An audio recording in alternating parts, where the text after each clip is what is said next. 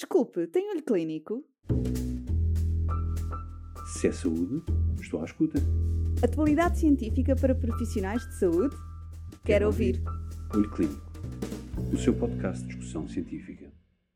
Olá, neste episódio de Olho Clínico continuamos com a companhia da enfermeira Carmen Ferreira, especialista em saúde materna e obstétrica, pós-graduada em saúde da mulher e da criança e autora do livro Estamos Grávidos e Agora? E também do livro Nascemos e Agora, que nos dá a conhecer as vacinas extra-PNV e esclarece as principais dúvidas sobre este tema. Fique desse lado e saiba tudo já de seguida.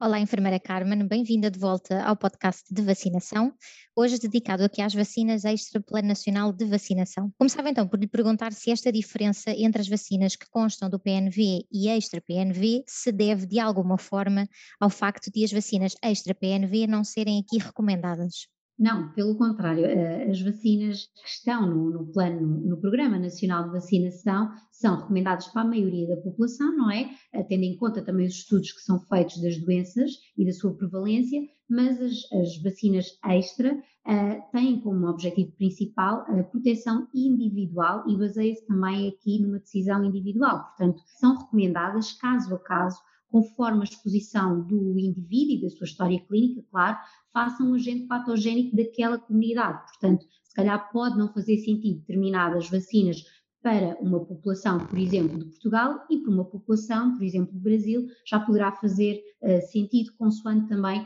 a exposição dos indivíduos a determinados agentes patogénicos, porque nós sabemos que vai variar aqui um bocadinho de local para local. Por exemplo, neste ano da pandemia, também com, com muitas das medidas de confinamento, distanciamento físico e outras estratégias que nós fomos utilizando para, para prevenir aqui esta infecção, eh, é possível que algumas das doenças infecciosas, não é, eh, possam, em termos da sua epidemiologia, ter-se alterado um bocadinho ou, ou, ou até vir a alterar-se daqui a uns tempos. Ainda não temos ainda dados suficientes sobre isso, mas uh, claro que depois nós vamos ter que analisar caso a caso e elas continuam, mesmo que não fazendo parte do plano, a serem recomendadas em determinados casos consoante a pessoa e o contexto também em que ela está inserida. Sem dúvida, isto são situações que acabam por carecer de uma monitorização constante. Perguntava-lhe agora que vacinas estão atualmente disponíveis, que não estão incluídas no PNV, mas sendo, no entanto, recomendadas. Uh, mais uma vez, o, o, Programa Nacional de Vacinação foi sofrendo aqui algumas alterações, não é? Foi também evoluindo conforme as necessidades da população e novos estudos também que foram surgindo. E, por exemplo, a partir do dia 1 de outubro de 2020, nós uh, já consideramos aqui uh, novas vacinas que antes eram fora do, do programa e agora já estão incluídas neste esquema. Por exemplo, a, a vacina um, contra infecções do, do, vírus do papiloma humano, não é? a vacina do HPV, e este alargamento já foi para uh, o sexo masculino, não é? Com idades por volta dos 10 anos, Portanto, já houve aqui uma inclusão grande, que antes era uma vacina extra e que os pais tinham que comprá-la e, e, era uma recomendação uh, adaptada mais uma vez a, a, cada caso. Temos também a vacina contra a meningite do grupo B uh, para todas as crianças, que também foi incluída recentemente e, e que antes um, um, não estava incluída e a vacina também contra o rotavírus para, para grupos de risco, conforme também a nossa norma da Direção-Geral de Saúde. Portanto, nós fomos aqui incluindo algumas uh, que estavam extra. Claro que eh, existem também vacinas extra, como por exemplo da gripe, da varicela, que nós podemos aqui incluir, uh, adaptando mais uma vez a cada caso. Por exemplo, em, em relação à gripe, em Portugal a vacina contra a gripe tem sido recomendada para grupos de risco que estão muito bem definidos também pelas normas da Direção-Geral de Saúde e a vacina da, da varicela atualmente não é recomendada à administração a crianças saudáveis fora do Programa Nacional de, de, de Vacinação e, e, salvo as exceções e orientações também de acordo com, com a Direção-Geral de Saúde e a Organização Mundial de Saúde. Portanto, um, nós temos aqui algumas vacinas que já foram incluídas, outras retiradas, por exemplo, também a vacina da hepatite A que, que, foi retirada e também está, obviamente, contemplada na norma da DGS para algumas situações que possam fazer sentido e uh, deixo aqui também a ressalva que pode sempre existir algumas vacinas extra-plano, porque nós temos aqui, hoje em dia, com, com esta globalização, uh, a vantagem de podermos viajar para outros países que impliquem ter uh, outro tipo de vacinação e, portanto, há sempre vacinas extra programa que podem ser incluídas mediante também a mobilidade de cada cidadão. E portanto, apesar de serem, de tratarem de vacinas extra PNV, eh, estão disponíveis e, e poderão ser eh, adquiridas. E neste, neste seguimento, e pegando por exemplo na vacinação contra, contra o rotavírus e contra a infecção por HPV, perguntava-lhe quais as recomendações da Sociedade de Infecciologia um, Pediátrica e da Sociedade Portuguesa de Pediatria para quem não está abrangido pelo PNV, isto porque sabemos que no caso do rotavírus existe aqui uma idade limite para a administração e no caso de, da vacina contra o HPV, eh, que está recomendada a partir dos 10 anos, se haverá aqui alguma recomendação para vacinação uh, no caso dos adultos, tanto em homens como em mulheres? Em relação à vacinação do HPV, de facto, há aqui um alerta que, que pode ser interessante incluir extra uh, para homens e mulheres, não é? Por exemplo, eu já não fiz parte deste grupo abrangido e fiz esta, esta vacina também extra plano e, portanto, a Sociedade Portuguesa de Ginecologia também recomenda para homens e mulheres que queiram fazer e que faça sentido, tendo em conta a sua história clínica, também esta vacina. Portanto, pode ser também uma mais-valia uh, nestes casos.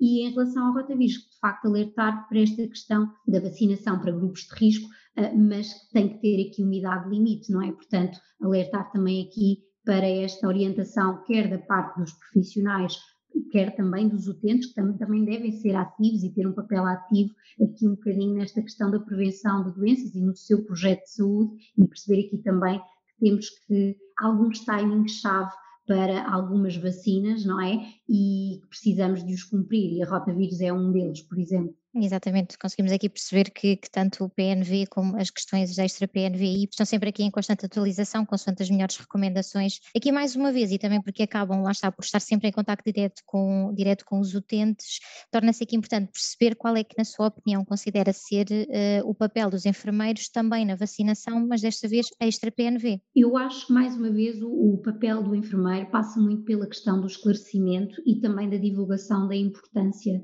da, da, vacinação extra-PNV, não é? E de facto que nós, nós também somos, eh, também administramos estas vacinas, portanto também temos aqui uma intervenção importante, eh, não só durante a administração, como também até a gerir alguns efeitos após a toma, os ensinos para os utentes também para se precaverem aqui um bocadinho de alguns efeitos de algumas vacinas, ou até mesmo desmistificar, porque às vezes as pessoas acham que a vacina vai ser, vai ter um efeito muito uh, terrível, e eu acho que nós aqui temos um papel importante neste sentido de tranquilizar e de facto desmistificar aqui algumas destas questões e alertar para alguns efeitos que efetivamente podem, podem acontecer.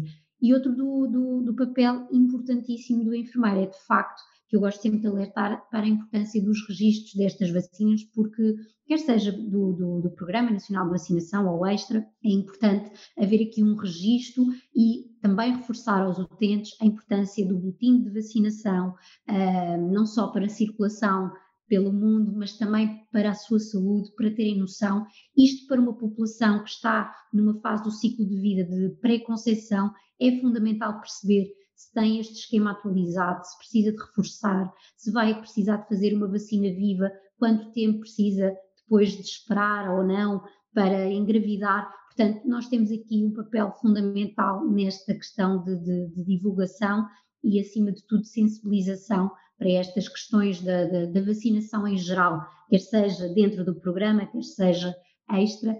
Acho que temos aqui um papel importante, não só na administração, que normalmente as pessoas veem o enfermeiro um bocadinho assim, não é? Só a administrar as vacinas, mas temos aqui todo um, um backstage e todo um, um, um papel importante em termos de intervenções junto da população ao longo do seu ciclo de vida. Sem dúvida aqui esse papel de esclarecimento e, e divulgação da importância acaba por aumentar aqui a, eh, a literacia em saúde. Chegamos assim ao final de mais um episódio do podcast de vacinação. Um muito obrigada à enfermeira Carmen por nos ter acompanhado nestes últimos dois episódios e nos ter esclarecido sobre a importância do Plano Nacional de Vacinação, das vacinas extra-PNV e também do papel que todos acabamos por desempenhar uh, neste processo. Muito obrigada por estarem desse lado. Se é saúde, estou à escuta. Atualidade científica para profissionais de saúde? Quero, ouvir. ouvir. Olho Clínico, o seu podcast de discussão científica.